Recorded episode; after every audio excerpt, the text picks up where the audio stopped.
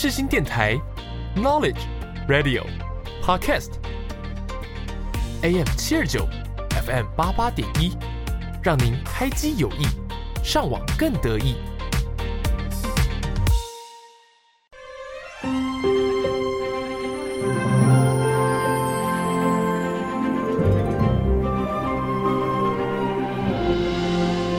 欢迎来到元宝的戏法空间，我是元宝。正片即将开始，请把自己切换成勿扰模式。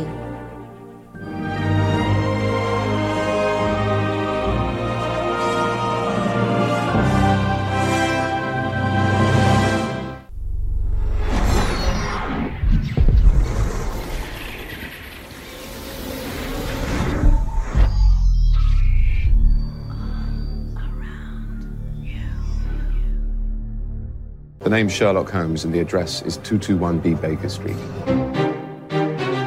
各位听众，大家好，这里是元宝的戏法空间，每周四上午十点零五分在世新广播电台首播，首播后也可以在世新广播电台官网、SoundOn、Apple Podcast、Spotify 收听本节目。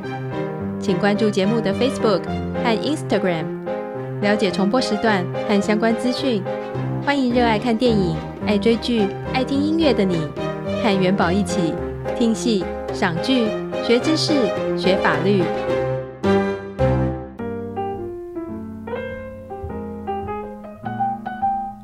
欢迎收听元宝的戏法空间，我是节目主持人元宝。我会在这个小空间里和大家分享电影、戏剧，并且从中抽丝剥茧，拆解剧情。找出影剧作品中的新奇知识和法律问题。每个月除了一般单集，不定期还会有节日主题单集以及当月大来宾。欢迎大家锁定本节目，持续收听每一集。相关播出资讯，请追踪本节目脸书粉专和 IG。有任何想法、建议或是心得分享，也欢迎留言或私讯给我哟。接下来就进入本节目的第一单元。你知不知道什么是当当当当当当？什么当当当？当当当当当当当，就是当当当当当当当。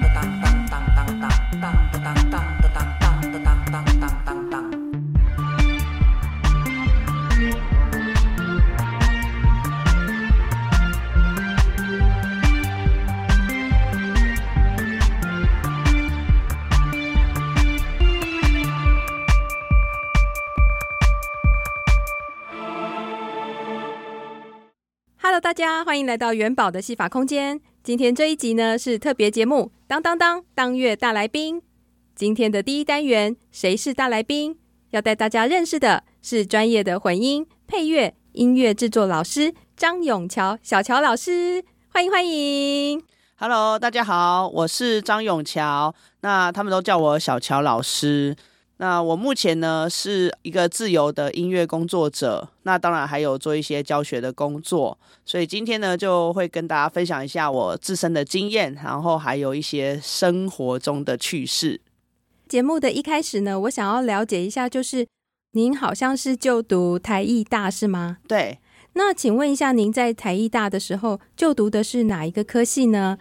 当初为什么会选择台艺大？为什么又会选择这个系呢？其实我是从国立艺专，也就是台艺大的前身开始就读。我在国中的时候，我的文史科是不错的，但是我的数理呢就比较不好。为了要考试升学，就想说要找一个就是比较着重于文史考试的学校。那刚好国立艺专呢有这个机会，所以呢我就去报考了国立艺专。在当时我没有任何的音乐背景，只有学过三年钢琴。所以这个时候就想说，好，那要考国立艺专，那要考什么呢？因为我也不太会画画，什么都不会。所以这个时候就我母亲的朋友就指点了一条明路，他就说，哎，这个国立艺专呢，你可以去考作曲组啊，作曲组只要考这个乐理啊、和声啊这些东西，然后还有自己创作一首曲子就好了。那我就想说，哎，这个好像我还可以胜任，所以呢，那个时候就赶快呢去呃补这个乐理跟和声。然后就很幸运的就先考上了国立艺专，那因为国立艺专是要念五年嘛，所以到了第五年的时候，就想说要考大学了。那刚好有这个机会，也是很幸运呐。那个台艺大有开缺，有开两个理论作曲的缺，所以我后来就插大，所以就是继续念台艺大。所以我在这个台艺大里面总共待了九年，就是五专五年，大学四年这样子。对对对。那我念的科系是中国音乐学系。那因为当时呢，中国音乐这个东西就是还比较冷僻，所以相对来讲，大家考试的人啊，在理论作曲组这一组方面是比较少的，因为比较竞争的都是南胡啊、笛子啊、呃、琵琶啊这些乐器。那进入学校学习之后，跟原本的想象有差异吗？当时觉得最有趣，或者是说最特别的一门课是什么？那哪一门课会是老师比较弱，或者是比较害怕、比较抗拒的一门课？因为我是从来没有学过音乐的人，其实我就是恶补了一年，然后考进去，所以我等于算是音乐小白在当时。所以我进学校之后就开始要接受各种音乐训练，所以我就是跟我之前补习的完全是不一样。因为补习你就是为考试嘛，那你进到学校之后就是要学一些正式的理论跟音乐的这些配合。的合作的一些观念，所以进去学校之后，当然就是有点不太习惯，因为同学其实都有基础，他们都是从小学乐器，所以就会觉得说，哎，我什么乐器都不会。刚好那个时候学校有开缺给理论作曲组的学生，说，哎，你可以选一个乐器，我就想说，好，那我可以选一个中国乐器，就可以跟同学一起合作，因为我们有那个合奏课。然后我一开始选的是呃中阮。可是呢，中阮因为我没有这个基础嘛，然后我手指动得也不快，因为中阮这个乐器其实就有点像吉他，所以我就在那里按练练练练半天，然后手指很痛。大家有练过吉他就知道，如果你没有经历过很痛的长茧的时期，你是不会进步的。所以那时候我就不太想要再学中阮，因为觉得很累，手很痛。那看了看其他乐器都不缺人，南胡很多人，笛子很多人，琵琶也很多人。我就想说，我一定要选一个冷门的乐器，这样子大家才会需要我。所以那时候我就去学了唢呐。这个唢呐呢，果然就是很少人学，因为它很吵又很大声。开始有些基础之后呢，就是有学长姐他们合奏课需要唢呐的时候，我就会去插花一下，我就会跟着学长姐去巡回，那就请公假，就不用在学校上课。然后我们班自己要出去巡回，也是请公假，我也不用去上课，所以就变成说学了这个乐器之后，就让我就是整个在学校的生活就很多彩多姿，我就跟着一起去巡回很多次这样子。我其实当时进学校最害怕的课程，其实叫做视唱听写。哦，对，因为视唱听写这门课哈，如果你是从小就学音乐的人，对你来讲，你可能会觉得不难，因为其实我们在孩童时期，其实学习是很快的。你只要多听，然后多练习，其实你很快就上手。我是大概国中三年级的时候才开始学音乐，视唱听写对我来讲就是一个非常陌生的东西。而且那时候国三的时候，又有你知道所谓的那个青春期转换的问题，就是在别人面前唱歌是一件就怎么可能？但是你就必须又要唱，而且要扯着嗓子唱，因为你视唱听写的那些谱，就是它不是像唱流行歌那样，它是很多不同的音跳来跳去，因为它那个视唱就是要考验你即时看到谱。就能够唱出来的这样子的一种能力，所以它那个谱其实不像一般正常的很优美的旋律可以这样唱出来很好听，它是会在这个音程上这样子跳来跳去，不是那么自然的一些乐句。所以那个时候我就很不喜欢这门课啊，我这门课也都是低空飞过。有趣或特别的课，当然就是我自己的主修课，因为老师给我很大的空间，因为我们是所谓的创作嘛，所以老师就会说好，那我们今天就是。这个礼拜你要写一首声乐曲，一开始写都会很像流行歌，可是老师就会给你改啊，然后回馈啊什么的。然后再来就是，好，下个礼拜可能我们要学这个写这个莫扎特风格的钢琴曲，古典时期的钢琴曲。那我就会想说，哦，好，那我就会去听啊，去写。那也就是因为这样子，慢慢的就才了解到说，哦，其实它有不同的风格，不同的节奏，是这么多元，这么丰富，这样子。您当初考进去的时候是艺专，对，然后后来就是在大学的时候是插大，插大，然后是念、嗯、也是一样是作曲组，也是作曲。可是您刚刚好像是说是中国音乐学系。音乐学系的作曲组，对对对。哦，所以我一直以为进入中国音乐学系的作曲组是要做跟中国音乐相关的曲子。哦。哦，您刚刚还有说到说还要做一些不同风格，比如说像古典乐曲，对。对。原来不是说只做中国音乐的风格，没错。哦、嗯，你有问到重点哦，就是那个时候我进去也是以为说哈，我就要写国乐，嗯，但是其实没有，我们就是两个都要学，所以就变成说我们考试的时候，我们期末考的时候啊，作曲组都会出两首曲一首叫做指定曲，指定曲就是说，譬如说巴洛克时期的音乐，嗯，古典时期、浪漫时期，然后还有现代音乐，就是你每一个学期他会给你一首指定风格的曲子，但是他乐器不限，你也可以。可以用国乐器去写这样风格的曲子。哦，那另外一首就是自选曲，就是随便你创作，但是他会告诉你我要什么样的编制。譬如说，第一学期一定是最简单的声乐曲或是独奏曲，第二学期可能就是呃室内乐，但是可能三个人的，第三学期可能就是大型一点的室内乐，可能五个人到八个人，然后最后是一首国乐合奏，就是整个乐团的。对，所以他是这样循序渐进一直上来的。所以你们要有这个能力去写一个像类似像，也不能说类似，就是总谱了。对，没错，我们要写总谱。嗯嗯，对，了解，这不简单呢。就是那时候，对啊，那时候写到有一点就是。在写的时候当然很痛苦啊，因为你很想吐血吧？对，因为你是无中生有啊，嗯、就是你要自己从零，然后一直到创作整个乐团。嗯，其实那个那一段时间就是还蛮痛苦的，但是就是就有句话嘛，痛并快乐着，你就就是有乐团在舞台上演你的曲子，你就觉得太开心了。我们在乐曲创作过程，应该可以说是只是一个想象的过程嘛。顶多我们用我们家有的乐器，可能钢琴去呈现这个乐句，但是整体怎么样用这些乐器呈现出来，会是怎么样的一个感觉？是不是要跟乐团做合奏呢？嗯，其实是因为我们那个年代哈，哦，这样子会不会透露年龄？因为我那个年代哈，还没有电脑的这个编曲还没有那么的发达，对于穷学生来讲，那根本就是不太可能去碰触到的。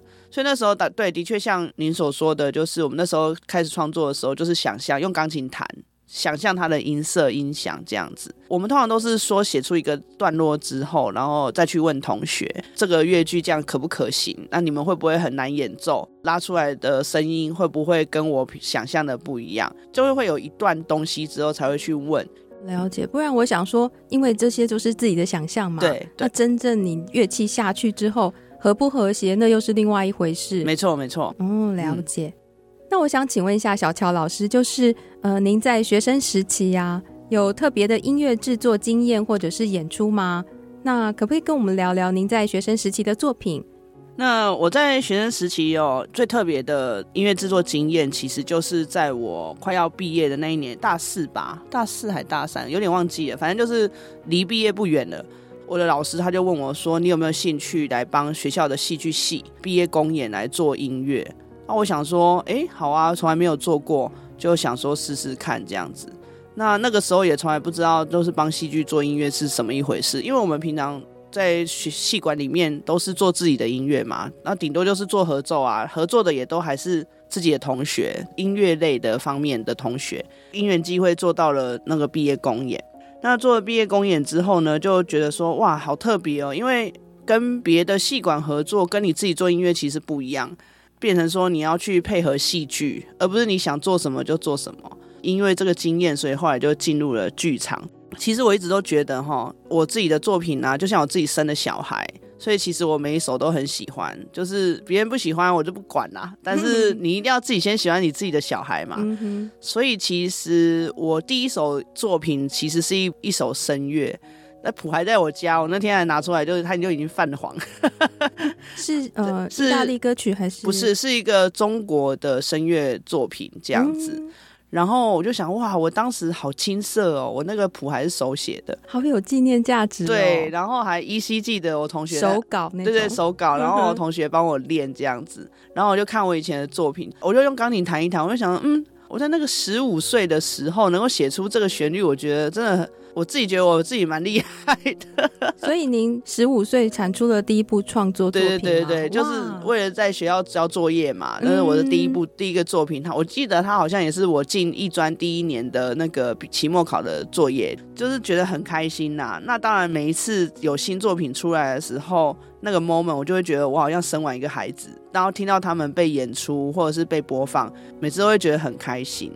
那老师后来有到美国念书吗？嗯，也是学习制作配乐吗？对，我后来到美国念书，其实是本质是一样的，只是类型不一样。就是我在台湾那个时候，呃，我一开始是念音乐，后来进了戏剧剧场里面工作，做的是所谓的音乐设计，剧场的音乐设计。那后来呢，到美国念的变成是电影配乐，等于是跟多媒体一起合作。对，我小时候啊，如果说在学校的话，我是比较不会发问的。可是我到美国之后啊，就发现说，诶，他们很鼓励你问问题，因为语言不通的关系，所以你自己找资料反而要花更多时间，你还不如直接问比较快。到了美国之后，我就变得很爱问问题，然后也很喜欢得到回馈，因为我觉得这就是台湾教育跟美国教育，我自己在我自己身上，我觉得最大的不同就是台湾的学生如果发问的话，老师给的回馈有可能会比较广泛。就是说，他不会针对你这个问题戳到重点。在美国，如果你发问的话，譬如说你问老师，譬如说你说为什么要五线谱，台湾老师就可能会告诉你说，诶，因为我们为了要记谱方便呐，他所以五线谱什么什么的。可是美国老师他可能会说，五线谱它是从什么时候发展的呢？然后怎样怎样怎样，你知道就会一直不停针对你那个问题，然后就戳戳戳这样子。所以我就会觉得说，哦，老师给的回馈其实有时候反而比他准备的课你可以学到更多东西。就是老师不怕学生打破砂锅问到底就对了。反而是老师自己就是打破砂锅讲到底，回答到底，对对对，讲到底这样子，所以我就觉得说，哎，这真的是蛮特别的一个学习经验，因为你可能在台湾可能觉得我自己找资料可能会获得很多的知识。因为有时候我们碍于面子，我们有一些很蠢的问题，我们不敢问，或者是说多说多错嘛。可是在美国的话，我他们就不会让你有这种感觉。嗯哼哼哼。即便是你问这个问题是幼稚园等级的，他们也会就是很认真的回答你。所以我后来回来台湾之后，我就比较敢问问题了。那有没有碰过什么挫折，或者是有想放弃的念头？又是怎么调试心情呢？我大概是三十四岁的时候才去美国念硕士，所以最大的挫折就是我必须要放弃在台湾的工作，就等于就是什么都没有啦这样子。所以到那边的时候，我就跟我自己讲说：好，非到必要绝对不要乱花钱。嗯哼哼，也就变成说我的社交圈就顿时就整个被关起来，嗯，你就不会想要出去玩，要省钱。对，因为为了要省钱嘛，就不会想要出去玩，所以就会变成说好像有点把自己封闭起来那种感觉。前三个月啊，我几乎都没有人讲话，我都自言自语，要不然就跟我妈视讯这样子。所以我觉得这个孤单是我遇到蛮大的挫折，就是前三个月是真的蛮难熬的。我每天都想要回家，我每天我每天都跟我妈讲说，我我我可不可以现在买机票回家这样子？我不要念了。前三个月就已经开始在学校正式上课了吗？不是一开始都会是语言学校？我是需要念语言的，但是我是可以在学校修课的。哦，所以就是语言学校跟正式课程是两个同时对，对，是一起的。对，哦、他在同一间学校里面。嗯、哼，我下飞机第一天就是我的房东来接我，大家都可能觉得美国好像就是很繁华，就是因为我们受到那个好莱坞电影的影响很深，但其实没有。然后我从那个那个旧金山机场出来的时候啊，就一片荒芜，然后都没有灯。因为那时候加州政府啊都会濒临破产，所以他都没有路灯哦，就是只有机场外面那附近有灯，你出去之后就没有什么灯了，很黑。然后再加上就是我的房东就是有个很可爱的乌龙，就是说我到那边之后，他说：“哎、欸，你的房门没有锁哦，所以你不要乱出门哦。”因为我是跟人家合租嘛，要过两天才会有人来帮你装锁，所以我就整整三天都没有出门，我就吃泡面，等到第三天终于有人来装锁了。结果他还带了一个错的锁，我又要再等一天。反正美国人做事真的很强，就很多这种有趣的事情。那在那个那么年轻的青涩岁月中，呃，小乔老师有没有特别喜欢，或者是当时对自己特别有意义的一首歌曲，想跟听众朋友们分享？刚在美国的时候，就会听一些台湾的歌。后来我发现不行哎、我越听吼，就是越感伤，你知道，那个乡愁就越来越重。就是我就发现不行不行，我要来听一些那个国外的歌，因为我自己很喜欢看足球赛，每一次的世足我几乎都会追一下。我不是那种狂粉啊，就是我我自己有喜欢的队伍。南非世族那时候他有一个主题歌嘛，就是大家可能比较耳熟能详的是 Shakira 的那一首，就是 Waka Waka。对，但是我那首也很喜欢，嗯，但是我也很喜欢另外这一首叫做 Waving Flag。那这一首它的节奏很强烈，而且就有一种一直往前进的感觉。所以我那时候就改听这个，因为我觉得听了这个之后，我比较有力气可以去面对我的孤单跟接下来未知的求学路程这样子。那我们现在就来听听这首《Waving Flag》。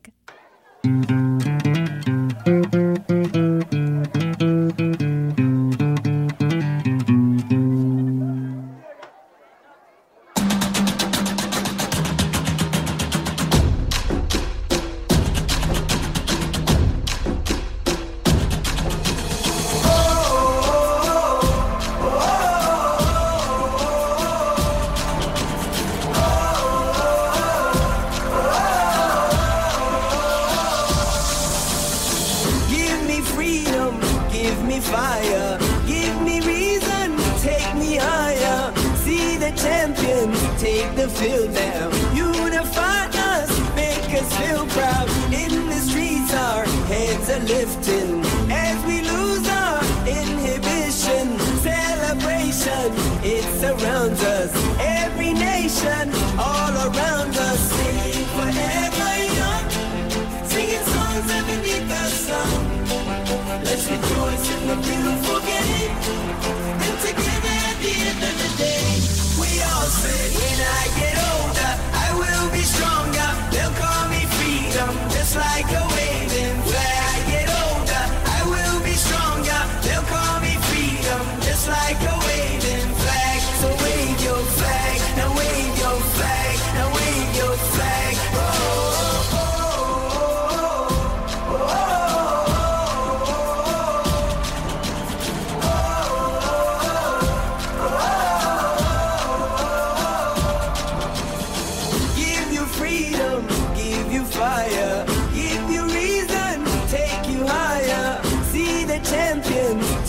feel now. Unify us, make us feel proud. In the streets, our heads are lifting as we lose our inhibition. Celebration, it surrounds us. Every nation, all around us. Sing forever young, singing songs underneath the sun. Let's rejoice in the beautiful game, and together at the end of the day. When I get older, I will be stronger. They'll call me freedom, just like a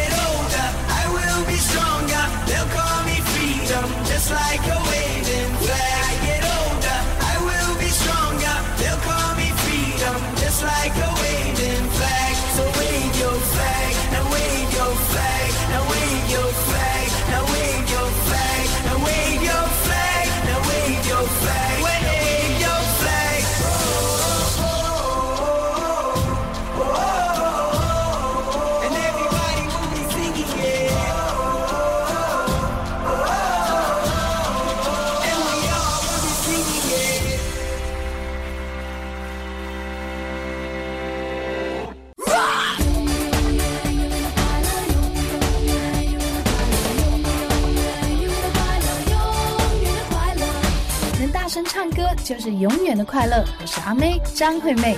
只想嗨嗨形的压力嗨嗨，什么都可以爱爱，都抱在怀里。你现在所收听的是世新广播电台 FM 八八点一 AM 七二九。Come on come on I love you tonight。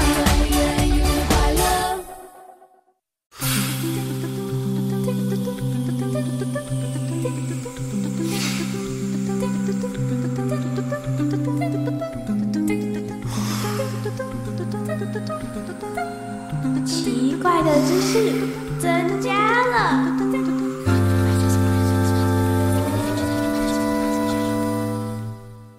接下来第二单元，奇怪的知识增加了。其实我和小乔老师呢是在永和社区大学的课程认识的。老师那个时候开了一门课，叫做影像声音制作与采集。那因为我对影像与声音的制作很感兴趣，所以那个时候看到课程的时候就马上报名。后来学期末也在老师的教导下产出了一个小小的影音作品，然后非常有成就感。那我想请问老师，当初进入职场之后的第一份工作跟音乐制作有关吗？那第一次用自己的创作赚到钱，那是一个什么样的作品？我进入职场的第一份工作跟音乐制作其实没有关系，哦，因为我那个时候因为大学毕业去做了戏剧系的毕业公演嘛，所以我后来就转了，我就进入剧场了。可是我那时候又变成剧场小白了。所以我就是从我连苦路都算不上啦，我等于是说推景片的啦，就是他们在台上演有没有？然后我就去定马克啊什么的。定马克就是舞台上面啊，那个演员要走到哪里，就是我们会在地板上贴那个有颜色的胶带，还有那个布景要推到哪里，就是那个马克也要定。所以那个是我的第一份工作，很后来才开始做音乐设计。因为我进剧团的时候，其实没有告诉别人我是学音乐的。有一次跟导演聊到说，哎，你什么系？你是念什么的啊？怎么来剧团？才说我是学音乐的这样子，那那时候导演就说：“嘿，你学音乐的，你要不要来做音乐设计嘞？”我就说：“哦，好啊。”我说：“我之前有帮那个学校戏剧系写过，我可以试试看。”所以就是这样子，第一次呢，就是帮儿童剧团，然后创作音乐，那也是我第一次用自己的创作呢赚到钱。它的名字叫做逗点创意剧团，开启了我这个剧场音乐设计的工作，这样子。哦，了解。老师还有做过唱片企划。当时是什么样类型的音乐呢？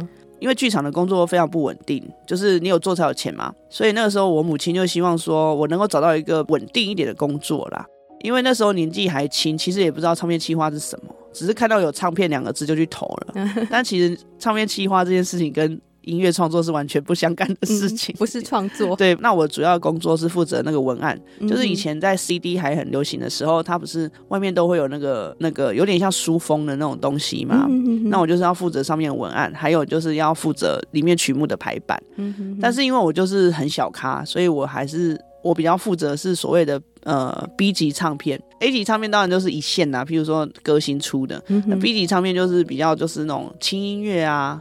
然后比较西洋流行老歌啊，类似这一种的，哦、就是他们要重新再把它，就是再出版。但是其实我没有做很久，我做了大概一个月，真的不好意思讲，我做一个月我就跑走了。为什么啊？因为我就觉得这跟我的想法差太多了，嗯、而且他其实是要一直坐在办公室办公桌前面使用电脑打文案，嗯，我就坐不住啊。嗯、对。那老师还有担任过动画音乐的评审，嗯嗯，那我很好奇这个评审的流程是什么呢？那当初过程中有让您感到惊艳的作品吗？我会去接到这个动画评审哈，他是那个北艺大动画系的一个他们的好像是比赛还是什么。那我会接到这个评审，嗯、最主要是因为有一位老师他邀请我，然后我会跟这位老师认识，是因为我去做了那个台北捷运声音地景计划的甄选。那因为我就很幸运的，就是受到评审的青睐，就是我在二零一八年的时候，我的作品有得到优选，哇，对，然后所以就是认识了这位老师，所以他就邀请我去当这个动画的评审。那当然，这些动画都是因为是非常年轻的，他们动画系的学生们。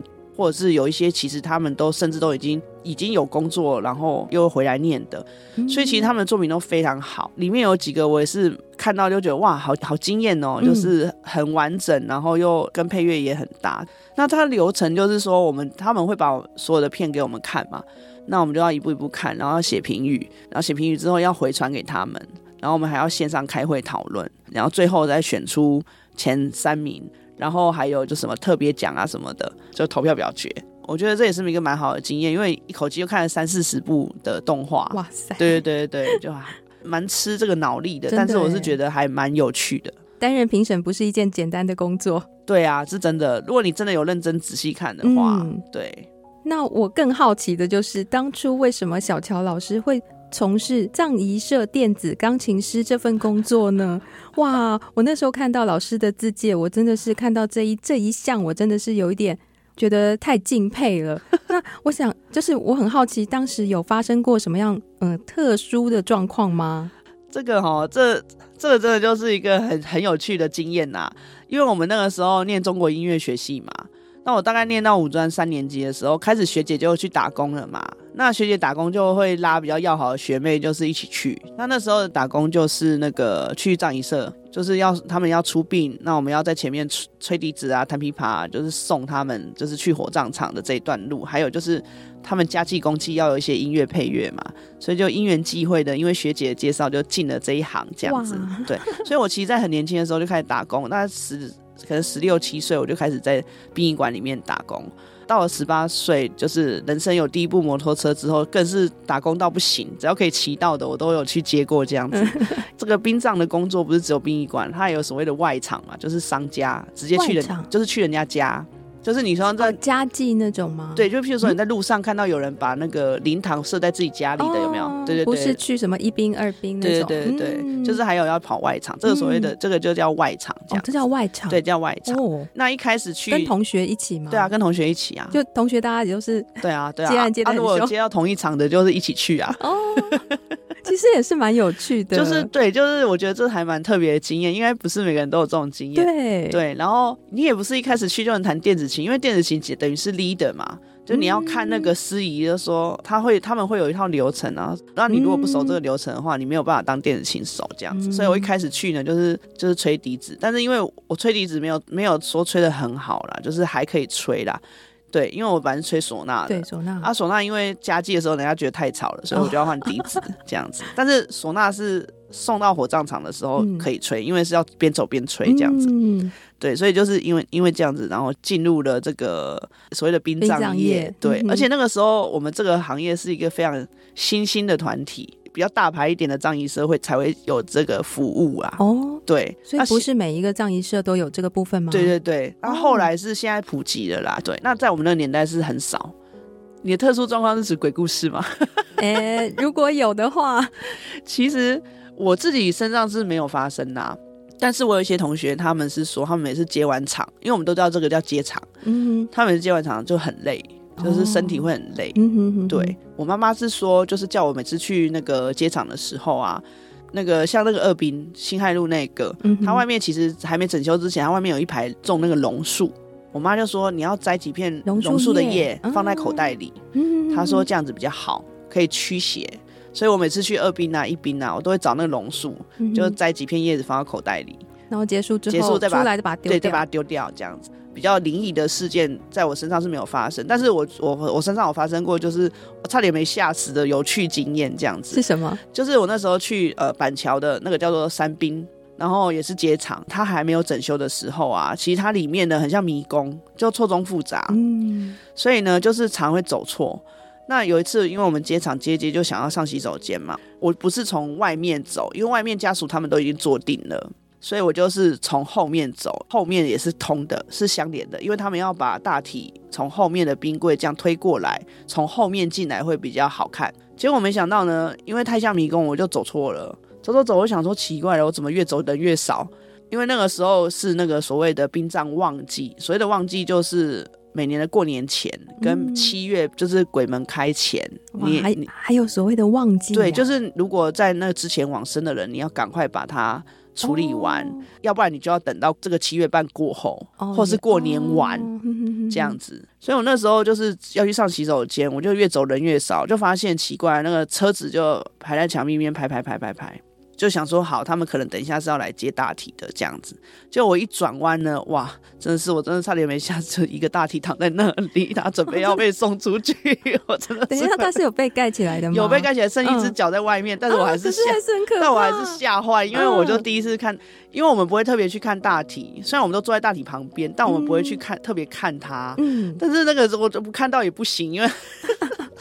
就转弯刚好看到，那时候我就想，后头我以后都不能乱走这样子。嗯、对，嗯、但是后来因为他们都整修了，就已经应该不会再有这个问题了。我记得就是长辈啦跟我说，呃，如果去参加这种丧礼丧礼之后呢，就是除了哦榕树叶这个部分，嗯，还有就是说不要直接回家，嗯，你要去人多的地方走一走。嗯、那特别就是说会提醒我们去便利商店，嗯，对，我们会习惯我啦，我自己就是会如果说。呃，参加葬礼过后，我会去便利商店绕一绕、走一走，是这样子，然后让这个热闹的人气，嗯、然后能够回归到自己身上，小乔老师当初好像也做过这个便利商店的店员哦，对，店员真的很辛苦。有没有碰到让你很觉得很生气的事情，或者是特别开心的事情？我先说，我那时候会去当便利商店店员的契机，是因为二零零六年的时候 SARS 很严重，所以所有的剧团啊完全都停摆。没有工作做，但是你生活还是要过啊，那怎么办呢？我就想说，那时候只是一个很单纯的想法，就是因为我每天都想都我因为我很喜欢喝咖啡，那个时候每天都会去便利商店买一杯咖啡喝。我就想说，那如果我当便利商店的店员的话，我是不是就可以咖啡喝到饱 这样子？我只是一个很单纯的念头，所以那再加上剧团都完全停摆，没有工作，所以我就后来就去便利商店应征。那有没有遇到什么有趣的事情呢？其实还蛮多的。那有一些客人真的也很暖心，他就会觉得说你真的很辛苦。有些客人还甚至说他买咖啡的时候，他会帮你多买一杯，他会说：“哎，这个请你们喝。”呃，因为你们真的太辛苦了，嗯，然后或者是说他们可能出去玩，然后因为都都跟我们很熟嘛，那买什么名产回来会说，哎，这个是给你们的哦，这样子，嗯、对，很像朋友，很像朋友。嗯、那也有一些就是会来便利商店聊天。可能会聊他先生啊，聊他小孩啊，聊他就是聊他的家人这样子，对，就还蛮可爱的。他很像就是一个那种聚集的地方，然后让大家可以来发泄一下。嗯、对，那也是台湾很特殊的一种文化哈。没错，没错。嗯，那令人生气的事情哦，那真的是比有趣的事情多了。我年轻的时候也有在便利商店打工，是，其实是也是有一些小小的甘苦啦。对，对没错，没错。嗯嗯，那我有遇到一个，那个时候还有思乐冰，最近思乐冰不是很红吗？因为他要重出江湖。真的假的？对啊，对啊。思乐冰有一段时间是没有卖的嘛，停卖、嗯、很久了，很久了，很久了。对，可是在我之前，我二零零六年的时候进便利商店工作的时候是有思乐冰的。哦，有一次很妙哦，有一个客人来，因为思乐冰哈，其实它那个故障率以前啊很高的。然后那客人来，他就是要喝十二冰，但是我们就挂故障中那个牌子，他就整个大怒哎、欸，他就说我现在立刻马上就是要喝到十二冰，你马上给我生出来十二冰，他就在店里大吵哎、欸，我们已经叫休了，但还是要等那个技师来处理嘛。他说我现在就要十二冰，我就是要喝十二冰的那一个男的，我还记得印象很深刻。后来他就生气的走了，我是不知道他有没有客诉啊，但是我就觉得还蛮妙的，就是他居然就是 是有多爱喝十二冰。所以前阵子不是有一个新闻吗？就是他就是要吃什么什么鸡胸肉那个，嗯、你看到那个新闻应该心有戚戚焉吧？有啊，我就想说，哇，这以前的这个怪客人蛮多的，没想到现在一样多这样子。这种这种事情应该是会一直存在。对，那小乔老师也曾经做过幼儿园的老师，嗯，对。那因为我自己本身以前也曾经在幼教机构教学，所以我知道幼教老师非常辛苦。那想请问小乔老师，当初呃担任幼儿园的英文老师。曾经有过一些让你难忘、感动的事情吗？我觉得在幼儿园当英文老师，感动的事情反而很多。但是那个感动哈，通常都不是大人给你的，嗯、通常都是孩子给你的。嗯、我本来以为哈，我不是很喜欢小孩。当英文老师之后，我突然发现小孩好可爱，我变得很喜欢小孩。哦、对。我觉得小孩很敏感，他可以感受到你今天心情好还是不好。有一次就是因为可能我工作压力太大或者什么，其实心情不是很好。然后小孩可以感受得到，他就走过来，他就说：“Teacher Chow，你今天是不是心情不好？”嗯，我就说：“没有啊，哪有？你从哪里看出来？”他说：“没有啊，我就感觉你都好像不像之前很开心的感觉。”嗯，我就说。没有啦，你想太多了啦。我们要来上课了，因为就想到小孩子不要跟他讲太多嘛。嗯、然后好，上完课之后，然后到下课，我就准备要离开了学校了。然后那小孩子突然就说：“Teacher 这个是我妈妈今天给我的点心，我送给你。”哦，对，他说你吃了这个点，我每次心情不好的时候吃这个点心，心情就好了。嗯、好然后就对，然后我就觉得哇，天哪，小孩子真的太可爱了。嗯、对，所以就是诸如此类很多这种事情。反而大人比较讨厌，对，因为小孩就很纯真嘛，真的很纯真，而且他们的感觉真的是好像特别的敏锐，还是怎么样？对，他可以这样讲，好像很奇怪，就有点类似像小宠物。真的，我觉得是哎、欸，因为宠物它好像也可以感觉到主人今天的状况。嗯、我觉得小孩在某方面好像也跟。小宠物一样，对，它就是这方面好像就是可以感觉特别的敏锐。没错，没错。对，我那时候当幼教老师的时候，也有这样子很深刻的体会。对呀、啊，对就是真的要进入到那个场域之后，你跟他们相处，你就发现哇，他们其实就是会吵的宠物啦，但是就是真的很可爱，真的很可爱，对，对对，真的很暖心。没错，没错。嗯，那我想请问小乔老师，呃，对于目前的自己来说，有没有哪一首歌是你最喜欢，或者是能够触动你内心？或是对自己特别有意义的一首歌，想在现阶段点播给听众朋友们听呢？因为我从小哈，就是我没有什么追星的经验，我可能品味跟别人比较不一样。我那个年代流行的是那个什么四大天王啊，然后草蜢啊、小虎队啊那些，但我其实我都没有非常的追他们啊。我同学很疯，但我我是没有。可是我就喜欢陈升，我不知道为什么。虽然他最近就是、哦、有一些状况，有一些状况啦，对。但是我是从小学的时候我就喜欢陈升，对。那我印象很深刻，我第一次。当然，陈升就是他有一个新宝岛康乐队嘛。对。然后我那时候就是一听到这首歌叫做《鼓声落响》的时候，我就觉得天哪，怎么那么好听？歌虾哪样？对，嗯、因为它跟一般流行歌完全不一样，它其实是那个恰恰。小的时候不知道那是恰恰，但是我觉得它就跟我当时听的那些流行歌曲不一样，所以我就很喜欢这首歌。陈升算是陪伴我成长，就是一个蛮重要的一个歌手啦。好的，那我们现在就来播放这首由陈升与新宝岛康乐队所演唱的《勾虾哪样》。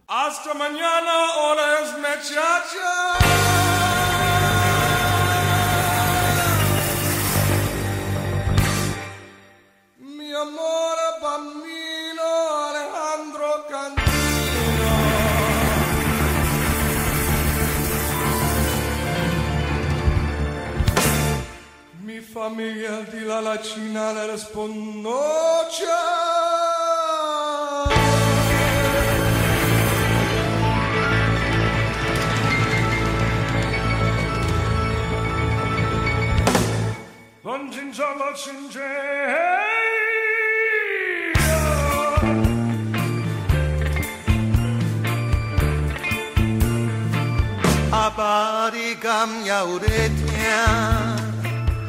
着阮用心唱的歌声，不管落雨天，也是风台天，阮是走江湖的艺人。阿娘，你敢也会知影？阮伫咧歌头真正打拼，不敢来耽误当时的酒桌，袂予你真正头前烟开。听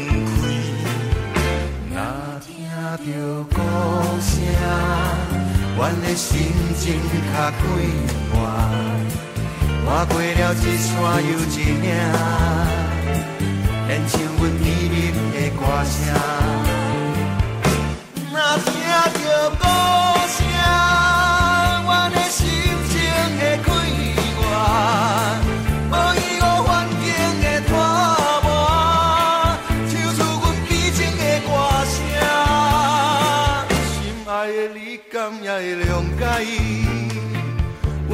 来离开是不得已。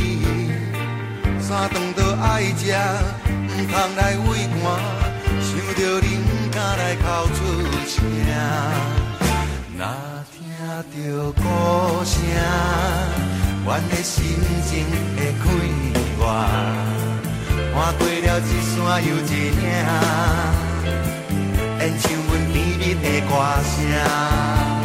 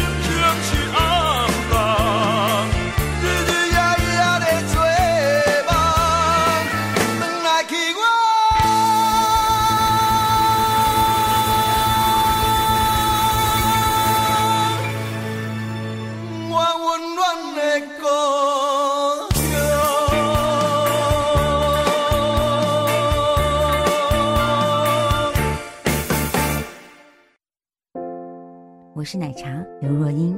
你现在所收听的是世新广播电台 FM 八八点一 AM 七二九。就算明天整个城市要倾倒，也让我爱到最后一秒。现在的我很好，谢谢你们一路相伴。我是奶茶刘若英。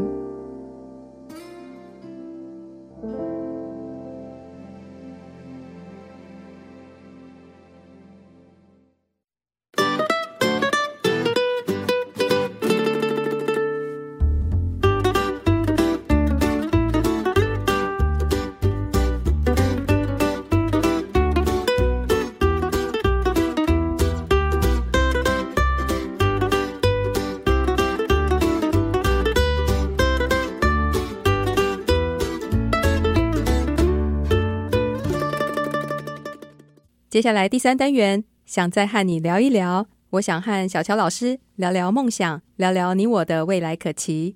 想请问小乔老师，近期在忙些什么呢？有没有一些什么新的计划可以跟听众朋友们分享？我最近是在忙教学比较多，呃，因为音乐按量这个东西呢，它一直都是很不稳定的。那有没有可能就是除了节流之外还要开源？所以我就想说，能不能就是用教学的方式来补足，就是当你按量少的时候的这个这一块空缺。所以我现在比较多的重心就是放在教学的上面。是哪方面的教学呢？呃，我现在目前在社大是呃还是有继续在教，但已经不是在教声音采集跟 podcast 了，嗯、现在是在教编曲这方面的呃知识。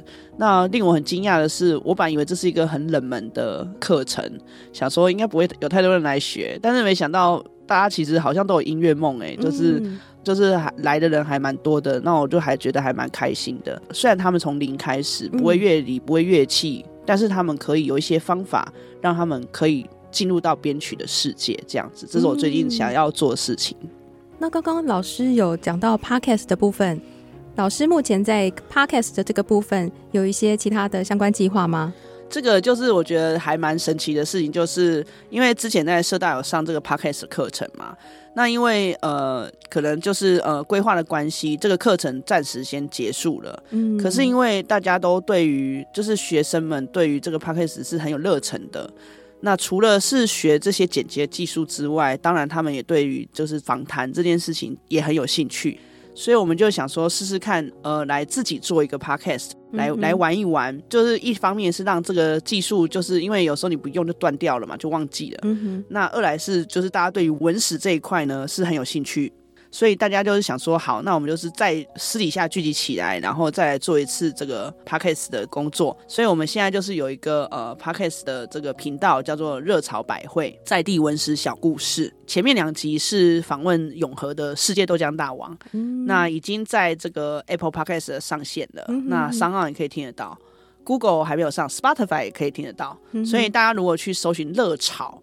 那个炒是不是炒菜的炒啊？炒是那个吵闹的吵，那就会搜寻到我们的这个 podcast 的节目，主要是在讲中永和的文史地方故事。我们本来是因为社大关系，所以我们做的节目会聚焦在中永和。那现在因为我们自己就是想说，能不能就是透过政府的补助啊，或者是一些呃，因为彼此互相牵线啊，那我们就不会再局限于中永和了。我们可能会做的是很多地方，包含中永和的在地文史故事，就是哪里有故事，我们就只要许可，我们就往哪里去。所以这个计划算是很远大的一个理想哎。就是如果可以的话，我们当然希望就是可以做全台湾的在地故事，就有点像是走遍那种那个所有乡镇那种感觉。因为我们这一群人啊，都是住在新北市或台北市，所以我们会以我们住的近的地方呢，先作为出发点。那之后如果有余力的话呢，我们会再慢慢的往外面扩张。那想请问小乔老师，如果未来就是不考虑其他因素的话，你自己本身会最想要做些什么样子的尝试呢？例如说完全没有接触过的工作领域，或者是学习？你这个问题哈，最近我也是在思考，因为呢，其实我最爱最爱还有一件事情就是打羽球。嗯哼哼哼，因为我打羽球已经打到成痴，就是我希望我每天每时每刻都是在球场上这样子。其实我接下来我如果可以的话，我想要去学穿线呢，就是那个羽球拍的线。对对对对对，我想要去学穿线，因为我觉得如果我自己的球拍我可以自己穿线的话，也是蛮酷的。那是有必须要有特殊的技术吗？它其实呃，如果严谨一点来说，它是必须要有执照啦。真的？对，然后再就是说，它需要买机器。就是因为他要拉到一定的磅数嘛，人力是没办法拉那么紧的，所以他一定要机器来帮忙。那还有做穿线的手法哦，所以不是简单这样子穿穿线就可以，就是有一些特殊的技巧的。对对对对，哇，他会帮你检查。因为像羽球拍，如果你仔细看的话，它其实拍子跟就是它穿线的那个孔啊，它上面其实有一个东西，就是白白的塑胶的那个叫孔钉。那那个孔钉其实就是你在穿线的时候。有经验的穿线师，他就会帮你去辨别说，你这孔钉是不是要换了？因为拉线是有力道的，如果你那个孔钉磨损了，那你没有去更换它的话，其实你的拍子是会在拉的时候是会受到，会是会受伤的，就是会可能会裂开。那你这支拍子可能在某几次的激烈运动下，可能它就断掉了或者裂开了这样。这就为什么有些拍子要四五千块啊，有些拍子两百块就有啦。能够承受越高磅的这个球拍，它当然就是它的弹性啊，什么都会做的比较严、比较高规格，所以它的价钱当然就会比较高。哇，真的是生活处处是学问呢。对啊，哦、我以前也不知道，我以为就是哦，线穿一穿就可以了。对，没有，它还要上机器去拉，要拉那个磅数。譬如说像初学者，我们一般就会建议，譬如说二十磅到二十二磅，年资多一点的，可能就是二十四磅、二十到二十七磅。那线也有分啊，线也有分粗线、细线，反正很多美嘎。嗯，对，好特别哦。嗯，那我想请问老师，就是呃，对于想要从事配乐啊、混音、音乐制作的这些听众朋友们，小乔老师有没有什么样子的建议？嗯、呃，我们可以从哪方面开始入门学习呢？我觉得以我个人的经验来讲啊，如果大家想要就是呃。想要来从事配乐啊、音乐制作这些朋友们啊，我会建议就是你可能要想一个第二专长来去补足你接案的这个空缺哦。因为其实说真的，配乐这一块产业呢，其实第一很吃名气的。嗯哼哼哼。那有名的老师他不愁案子没有，因为大家第一时间就会想到他。可是如果是比较小众的啊，比如说我被鄙人我，不要这么说。对，就。可能有时候你的案量就会突然没有，嗯、甚至是很少。这个时候你要怎么生活？你还是要生活下去啊。嗯、哼哼，所以我会建议说，如果你可以有一个第二备案，就是能够来补足你这个万一你案量变少的空缺的话，我觉得是比较保险的做法。那当然，你还是要随时随地精进你自己的技术。现在这种电脑的东西日新月异，其实一直不停有新的东西一直不停的出来。那这些东西就是虽然你没有到精精熟。但是也要知道一些，因为你不知道你什么时候会用到它们。